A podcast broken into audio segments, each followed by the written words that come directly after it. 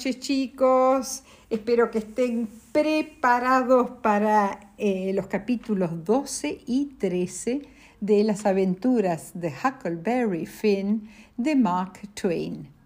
Eh, estos capítulos están dedicados a una nena que se llama Laura, que vive en Chile y a quien le encanta este cuento. Empecemos.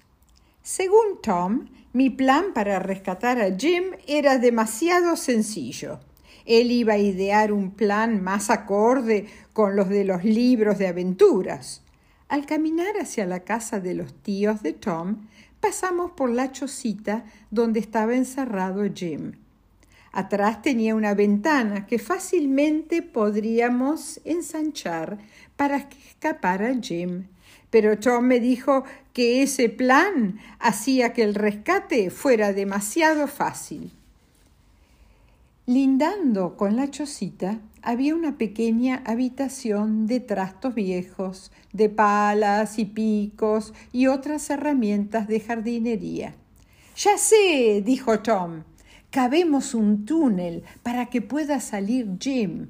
Nos va a llevar varios días, pero va a ser muy emocionante, porque si nos agarran, nos matan.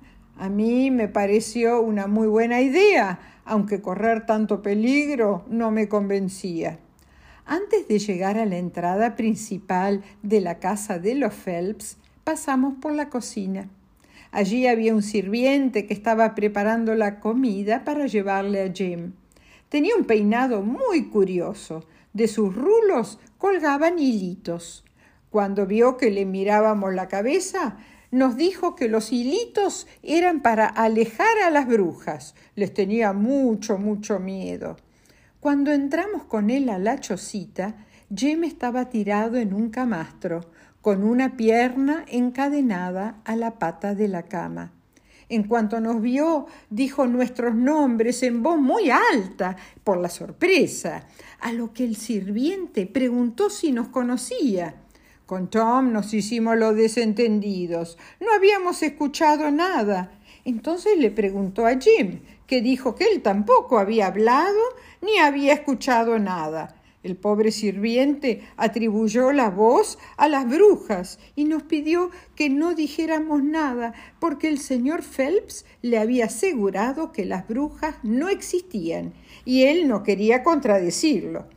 Una vez que le dejó la comida a Jim, el sirviente y yo salimos de la chocita y eh, Tom, haciéndose el distraído, le dijo a Jim al oído que íbamos a cavar un túnel para liberarlo y que no se asustara de los ruidos.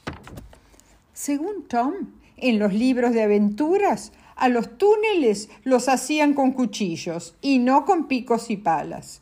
Al mediodía nos quedamos con los cuchillos del almuerzo, fuimos a la habitación de al lado de la chocita y trabajamos más de tres horas pero el piso de tierra estaba muy duro y nuestras manos se habían ampollado todas. Al ver Tom que si seguíamos cavando con los cuchillos íbamos a necesitar años de trabajo, decidió que usáramos los picos y palas de los jardineros. Al otro día así lo hicimos y a la noche habíamos terminado. Nos metimos por el túnel y salimos por abajo de la cama de Jim que cuando nos vio se dio un susto espantoso. Al recuperarse, nos abrazó y nos besó, llamándonos sus queridos hijos. Luego nos pidió una lima para eh, cortar la cadena que lo tenía aprisionado. Pero Tom le dijo que en los libros de aventuras eso se hacía de otra manera. Vamos a traer un serrucho, le dijo a Jim, serruchamos la pata de la cama, luego nos comemos el acerrín que caiga y pegamos las dos partes de la pata de la cama. Y añadió, también te vamos a traer un pastel, dentro del cual va a haber una soga hecha de trozos de una sábana. ¿Para qué necesito una soga? preguntó Jim. Siempre se necesita una soga, le dijo Tom. Luego salimos por el túnel y nos fuimos a la casa a dormir. Estábamos realmente agotados de tanto trabajar. Y a la mañana siguiente le pedimos eh, al sirviente eh, eh, que, la le, que hiciera un pastel. ¿Por qué? Porque la única manera de alejar a las brujas que tanto lo asustaban era que le regalara un pastel a Jim. Cuando se lo hubo dado, lo vaciamos y lo rellenamos con la soga que habíamos hecho con una sábana vieja que encontramos en nuestra habitación. Tom luego fue a ver a Jim y le pidió que dibujara eh, con un clavo su escudo de armas en la pared y que escribiera Aquí estuvo un prisionero muy desgraciado, porque en todas las novelas de aventuras ese paso era muy importante.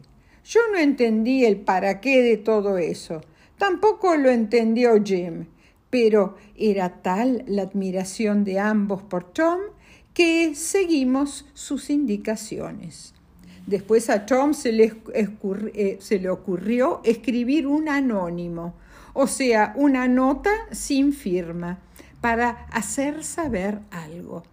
En este caso, estaba dirigida eh, la nota o el anónimo a los Phelps y decía que una banda de asesinos iban a tratar de robarse a Jim a la medianoche. El autor del anónimo decía que él había sido parte de la banda de asesinos, pero que ahora se había arrepentido y quería llevar una vida recta, que iba a ayudarlos a agarrar a la banda, les iba a indicar cómo eh, agarrar a la banda infraganti, o sea, cuando estuvieran en la chocita donde estaba Jim. ¿Para qué el anónimo y su contenido? Porque así pasaba en los cuentos de aventuras que tanto le gustaban a Tom. Bueno, colorín colorado, esta parte del cuento se ha terminado. ¿Qué pasará? ¿Qué pasará con Jim? ¿Qué pasará con Huck? ¿Y qué pasará con Tom? Lo averiguaremos en el, próximo capítulo. Eh, besos tren para todos. Muy buenas noches.